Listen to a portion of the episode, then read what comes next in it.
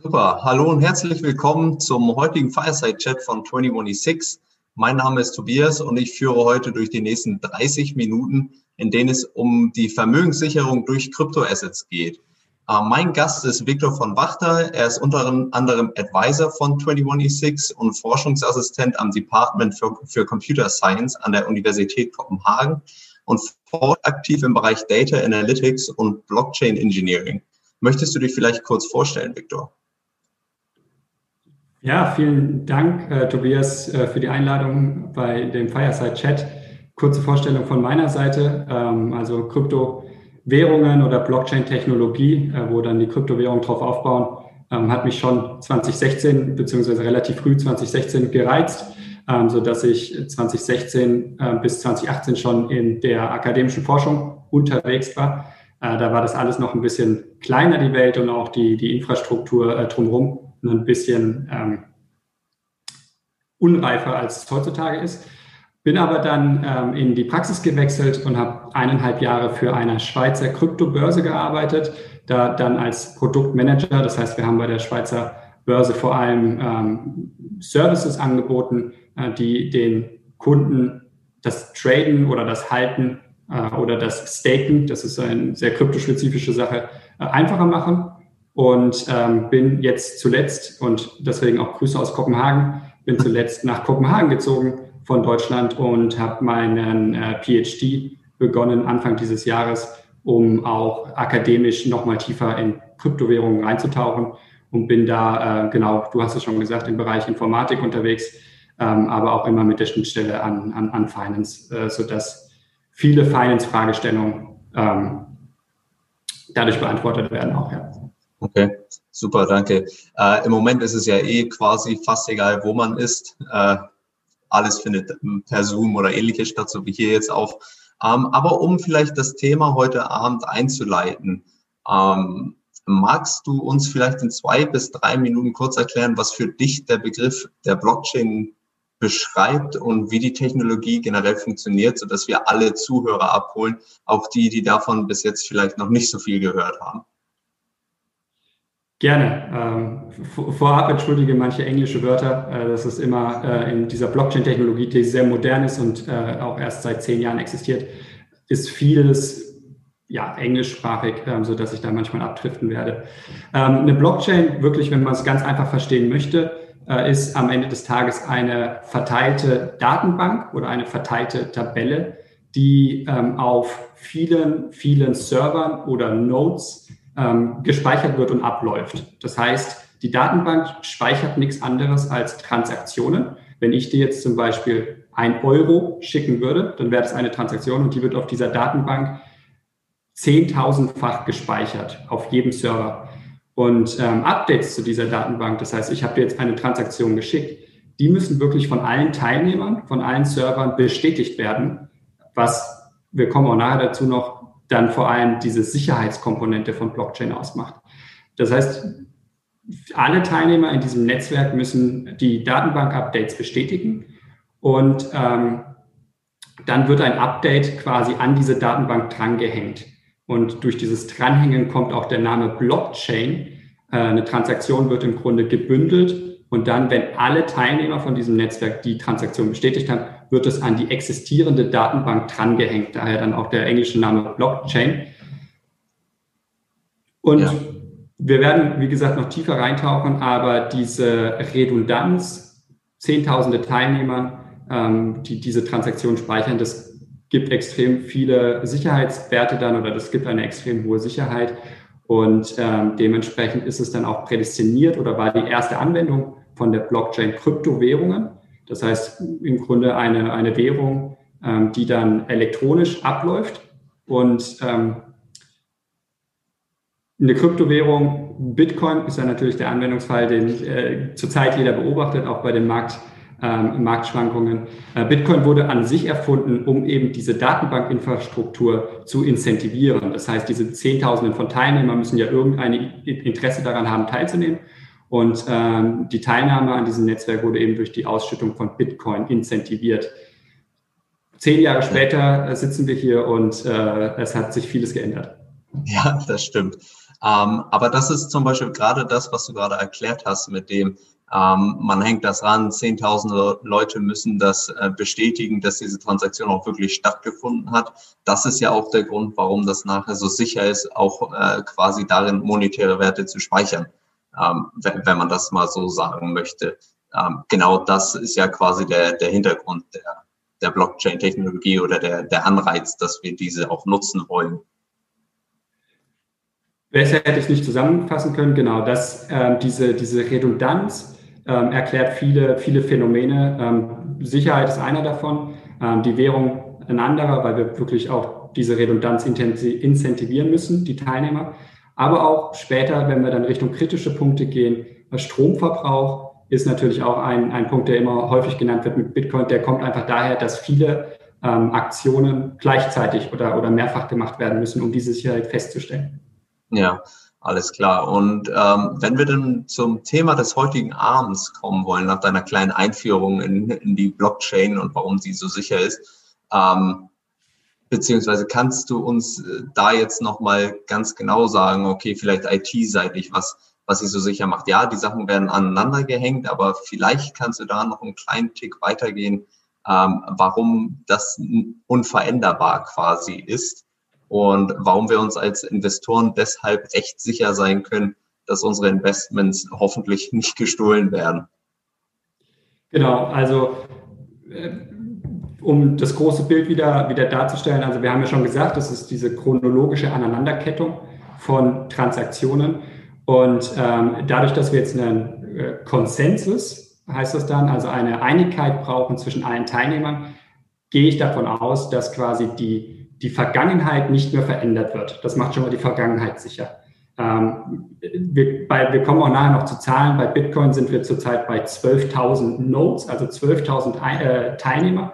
Und wenn man quasi jetzt ähm, die Vergangenheit verändern möchte, müsste man 51 Prozent ähm, bekommen. Das sind, kann man nicht ganz auf die Nodes umrechnen, da kommt dann noch äh, Rechenpower dazu. Aber sagen wir mal, es ist bei dem Bitcoin-Netzwerk unfassbar viel. So viel ähm, braucht man an Rechenleistung und an Server, dass es heutzutage nicht mehr durch einen Mensch oder durch ein Unternehmen oder nicht mal mehr durch ein Land diese 51 Prozent Mehrheit ähm, er, erlangt werden kann, technisch und auch ökonomisch. Also man kann gar nicht so viel Server kaufen, als dass man 51 Prozent bekommt und dementsprechend die Vergangenheit, aber auch die Zukunft, also die Vergangenheit der Transaktion, aber auch die zukünftigen Transaktionen manipulieren oder verändern könnte. Okay, oder halt quasi durch die Hintertür so eine, die, die Blockchain dann aufsplitten. Ne? Da, darum geht es ja eigentlich, dass alles, was du gerade erzählst, das ist dann halt einfach nicht mehr möglich, weil man dafür die Mehrheit am System bräuchte. Und ähm, was denkst du, könnte, wir, wir hören ja immer mehr von Quantencomputing, weil du eben gerade gesagt hast, äh, dass die kein, kein Rechenzentrum der Welt das machen könnte. Was ist deine Einschätzung aus, aus der Forschung vielleicht auch? Äh, hörst du vielleicht hin und wieder mal was? Ähm, könnte das einen Einfluss haben? Gibt es da auch Mittel und Wege, wie man da vielleicht jetzt schon dran arbeitet, dass das äh, verhindert wird, dass da ähm, ja dann quasi die, die Blockchain gebrochen wird, nenne ich es mal? Ja, also in mehreren ähm, Teile der Blockchain kommt Kryptographie zum Einsatz. Äh, Kryptographie ist dann Verschlüsselung. Ähm, zum Beispiel hast du auf der Blockchain ein, ein Konto, vereinfacht gesagt, und zu dem Konto hast du ein Private Key oder ein Passwort. Ähm, das, und diese, diese Private Key, der wird quasi hergestellt durch Kryptographie. Und es ist tatsächlich heutzutage so, dass ähm, Kryptographie verwendet wird, die noch nicht quantenresistent ist. Ähm, das heißt, diese Überlegungen gehen schon, beziehungsweise Quantencomputer und Kryptographie, das ist schon ein Thema, was seit 20, 30 Jahren auch in der Forschung bearbeitet wird und was sicherlich oder was auch aktuell diskutiert wird im, im Bitcoin oder generell im, im Blockchain-Bereich. Ähm, jetzt habe ich gesagt, es ist definitiv ein Thema, was diskutiert wird und diskutiert werden muss. Ähm, auf der sehr guten Seite und auch auf der sehr sicheren Seite haben wir aber zwei Optionen. Ähm, zum einen wird es noch sehr, sehr lang dauern, bis Quantencomputer die verwendete Kryptographie brechen kann. Ähm, da sind wir sicherlich noch im Bereich von, ich bin definitiv kein Quantenphysiker, aber im Bereich von äh, 20, 30, 40 Jahren. Und die zweite Nachricht ist, dass das Problem ähm, nicht speziell für die Domäne Blockchain ist, sondern generell alle Passwörter, die wir verwenden, ähm, sind IT-technisch, äh, verwenden Kryptographie, die durch Quantencomputer gebrochen werden können. Also auch dein Passwort für, äh, für Facebook oder für LinkedIn. Und äh, das Problem ist also vielseitig und wird von, ähm, wird von jeder Seite, die sich mit Software beschäftigt, ähm, bearbeitet. Und da werden auch Updates dann in Zukunft passieren. Und da gibt es auch Forschung schon, ähm, die nennt sich dann quasi quantenresistente Kryptographie. Aber das wird dann wirklich mathematisch auch komplex. Okay, und könntest du dir auch vorstellen, dass sowas helfen könnte, wie dass man sagt, okay, ähm, falls jetzt das von gutartiger Quelle rührt, der erste Quantencomputer, sagen wir es mal so. Ähm, man kann ja wahrscheinlich bis zum Ende noch nicht einschätzen, okay, wie, was für eine Power hat dieser Computer wirklich, dass man dann sagt, okay, alles, was zwischen dem Punkt und den kryptografisch sicheren, äh, den Quantencomputer sicheren Passwörtern und Keys passiert, das wird dann einfach, da, da wird die Blockchain dann vielleicht einfach rückgerollt äh, oder ähnliches, falls es da ein Problem gibt. Hast du da mal irgendwas von gehört? Wäre das eine Option? Ach, wir haben da, wir haben also im, im Blockchain-Bereich, ich spreche dann immer von wir, ähm, da gibt es mehrere Optionen. Also zum einen ist diese, ist die Entwicklung der Quantencomputer ähm, absehbar über Zeit, wie sie sich entwickeln. Das heißt, wir haben wirklich 10, 20, 30 Jahre, dieses Problem weiter zu verfolgen und zu lösen. Ähm, zum Zweiten ist es so, wie du gerade gesagt hast, genau sollte es wirklich einen Quantencomputer geben, der dann auch noch bösartig ist, ähm, kann man die Blockchain, wenn man diese 51 Prozent Mehrheit bekommt der Rechenleistung, kann man die auch anpassen bzw. Ähm, zurückrollen. Und der dritte Punkt ist, Quantencomputerforschung ist extrem kostenintensiv, ähm, sodass wirklich zurzeit nur entweder ähm, Staaten oder Unternehmen wie IBM, Unternehmen wie Microsoft und Unternehmen wie Google daran arbeiten und arbeiten können, weil man da braucht mehrere Milliarden und keine, sage ich jetzt mal, Schurkenunternehmen sodass ja. ich äh, nicht erwarte, dass Google da ihre Reputation ähm, aufs Spiel setzen wird, nur weil sie jetzt das können. Ja, es wäre ja auch die Frage sowieso, okay, selbst wenn sie die Blockchain dann quasi ähm, brechen könnten, was ist der Mehrwert für sie selber nachher, wenn die Blockchain dann am Ende nichts mehr wert ist? Ne? Das äh, genau. muss man vielleicht auch dazu sagen. Genau, also es ist eine interessante Diskussion, aber es kommt immer wieder zurück auf den Punkt, dass äh, Blockchain-Technologie das eine der sichersten IT-Infrastrukturen ist, die wir heutzutage kennen ähm, und auch in Zukunft sein wird. Alles klar. Und aus ökonomischer Sicht, äh, was denkst du äh, oder warum denkst du, dass es sicher ist, quasi in oder sicher wirkt, zumindest in Kryptowerte zu investieren und äh, warum könnte beispielsweise der Bitcoin deiner Meinung nach ein ertragreiches Investment auch in Zukunft noch sein? Genau, wir haben jetzt viel über die technologische Sicherheit ähm, geredet. Es ist auch bei Bitcoin oder bei generell bei Blockchains, die eben Kryptowährungen ausschütten als Incentivierungsmechanismus, kommt immer auch diese ökonomische Komponente dazu. Und für mich als äh, an der Schnittstelle zwischen Finance und Computer Science ist das auch diese, diese Interdisziplinarität, ist, ist das, was wirklich dann die Begeisterung ausmacht. Ähm, zum ökonomischen jetzt bei, bei Bitcoin konkret ist es tatsächlich so, dass dieses Protokoll einer dezentralen Datenbank ähm, auch einem Protokoll von einer, von diesem ökonomischen Ausschüttung von Bitcoin folgt. Das heißt, die Ausschüttung von Bitcoin ist festgelegt, äh, mathematisch, bis zum Jahr 2140, also bis noch 100, 120 Jahre festgelegt. Und ähm, die Inflation von diesem Bitcoin ist nahe Null. Also ähm, dieses Jahr haben wir eine Inflation von 1,35, glaube ich, bei Bitcoin ähm, Prozent, aber die, die ähm, reduziert sich wirklich über die nächsten 100 Jahre und wir können statistisch sagen, dass es eigentlich gegen Null geht, die Inflation. Und das ist, wir werden sicherlich nachher noch zu einem Anwendungsfall dann kommen, einer der größten Selling Points für Bitcoin, dieser Inflationsschutz. Es ist mathematisch und es wird auch wirklich nicht mehr verändert. Da gibt es viele Diskussionen drüber, aber es wird nicht mehr verändert. Mathematisch werden nicht mehr viele Bitcoins dazukommen und mhm. dementsprechend haben wir einen festgelegten Menge an Bitcoin, die nicht mehr durch Inflation verbessert wird. Ja, ja, das ist ja das ganz äh, einfache quasi ökonomische oder die ökonomische Idee. Ne? Wenn wir weniger bekommen, desto geringer wird halt jedes Jahr die Inflation. Und äh, gerade nachdem wie, wie im Moment die, die Wirtschaft sich entwickelt, könnte das in Zukunft nochmal etwas relevanter werden als als es jetzt derzeit schon ist. Absolut, war auch eine, ja. Nee, sprich, gerne. Absolut, war auch eine der heißen Diskussionen ähm, seit März. Natürlich, ich meine, wir wissen alle im Jahr 2020, äh, was das beherrschende Thema ist. Und ein Seiteneffekt ist, dass Staaten, ähm, Europa, Deutschland und auch die USA sehr große Stimuli-Pakete ähm, oder halt Finanzspritzen für ihre Volkswirtschaft ausgegeben haben ähm, und die sich zwangsläufig auch ähm, über die Jahre in Inflation niederschlagen sollte, zumindest nach ökonomischer Theorie. Und ähm, das ist natürlich ein starker Kontrast zu Bitcoin, äh, der praktisch keine Inflation hat. Ja, genau.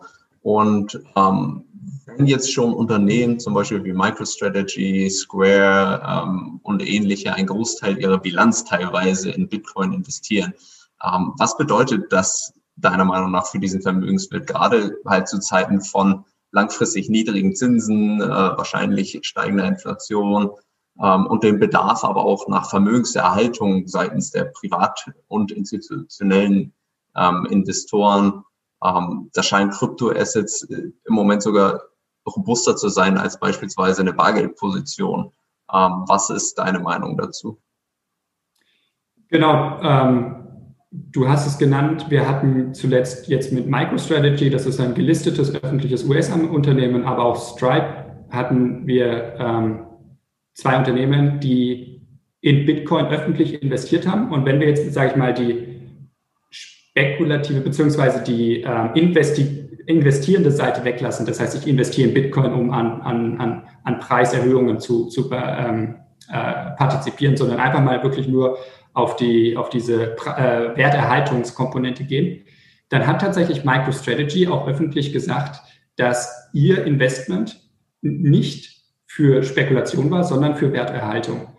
Und ähm, das ist insbesondere interessant, dass MicroStrategy 95 Prozent ihrer kompletten Cash-Position, ähm, die das Unternehmen angehäuft hatte über die Jahre in Bitcoin, äh, investiert hat. Das heißt, es ist eine, es ist eine sehr, sehr hohe Überzeugung, wenn ich 95 Prozent investiere.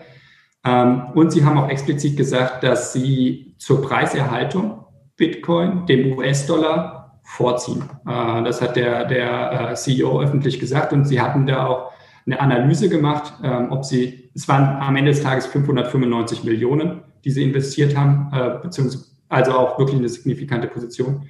Und der CEO hatte ähm, dann auch öffentlich in der Financial Times eine Analyse gemacht. Sie haben wirklich überlegt, was mache ich jetzt mit knapp 600 Millionen US-Dollar, ähm, die ich nicht mehr in mein Unternehmen äh, stecken kann, die ich nicht mehr unbedingt zum Aktienrückkauf äh, nutzen kann, die ich nicht mehr für den Real Estate-Markt nehmen kann. Und sie sind dann wirklich ähm, Schritt für Schritt bei Bitcoin übrig geblieben. Also die, die Analyse dahinter, die auch sehr öffentlich geführt wurde, ist auch hochspannend. Ähm, und lesenswert.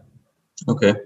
Ja, cool. Das äh, klingt auf jeden Fall interessant und ich denke, da gibt es einige Unternehmen noch, die sich genau diese Frage stellen, gerade dadurch, dass das so öffentlich geführt wurde und auch ja sehr viel immer noch in, der, in den Medien diskutiert wird, äh, wird es mit Sicherheit in Zukunft noch mehrere ähm, ja, Unternehmen geben, die sich darüber Gedanken machen. Man, man siehe, wenn Großbanken, die vor einigen Jahren noch gesagt haben, dass Bitcoin nur für Verbrecher ist und jetzt auf einmal sagen, also total bullish auf auf äh, Bitcoin etc. sind, das, das hat ja auch schon einiges zu sagen, ne? gerade bei so konservativen Instituten. Genau, ich, ich hatte am Anfang gesagt, dass äh, ich 2016 schon die Begeisterung für Kryptowährung bzw. für Blockchain entwickelt habe. Und äh, was man definitiv sieht über die Jahre und jetzt extrem auch 2019 und 2020 und auch glücklicherweise auch in Deutschland, ähm, ist, dass die Infrastruktur, das heißt die institutionelle Infrastruktur, sich wirklich mit, mit sieben Meilenstiefeln weiterentwickelt. Also wir, zu sagen in 2020, dass äh, Krypto nicht mehr zugänglich ist für den nicht institutionellen Anleger und Krypto ist nur oder Kryptowährungen und Bitcoin ist nur ein Spielzeug für, für, für Techniker. Das wäre 2018 oder 2017 wahrscheinlich eine, ein legitimes Statement gewesen. Äh, 2020 haben wir aber wirklich auch äh, gute Entwicklungen im, im Infrastrukturbereich drumherum. Ähm, im, im regulatorischen Bereich, auch auf europäischer Seite, ähm, mehr Sicherheit, sodass wir da mit sieben Meilenstiefeln voranschreiten. Ja, und gerade wo du es gesagt hast mit der, mit der regulatorischen Seite, ähm, glaubst du, dass es aus regulatorischer Sicht noch Probleme für Kryptowerte geben könnte? Oder ähm, ist die Entwicklung wirklich hauptsächlich positiv? Oder siehst du irgendwelche negativen Aspekte noch darin? Weil wenn es beispielsweise eine strengere Regulierung gäbe, könnte das ja schon sich auch negativ auf den Wert der Assets aus, äh, auswirken. Ich würde mal sagen, dass im regulatorischen, also äh, vorab, ich bin im regulatorischen äh, kein, kein Anwalt oder so ähnliches. Ähm, ich würde aber definitiv unterscheiden, auch von, von technischen oder auch vom ökonomischen Protokoll. Ähm, Gibt es eben Bitcoin, was ein relativ ein staatenunabhängiges äh, Form von Geld ist, beziehungsweise eine staatenunabhängige Währung. Und es gibt auch äh, viele Diskussionen zurzeit, die in Deutschland auch geführt werden über ähm, staatlich geförderte Kryptowährungen, also einen digitalen Euro.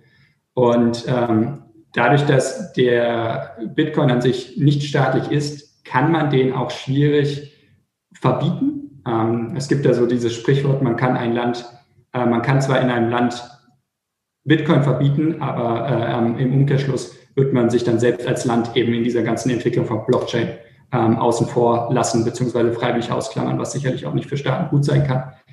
Ähm, und da sind wir in Deutschland wirklich äh, vorne, vorne mit dabei.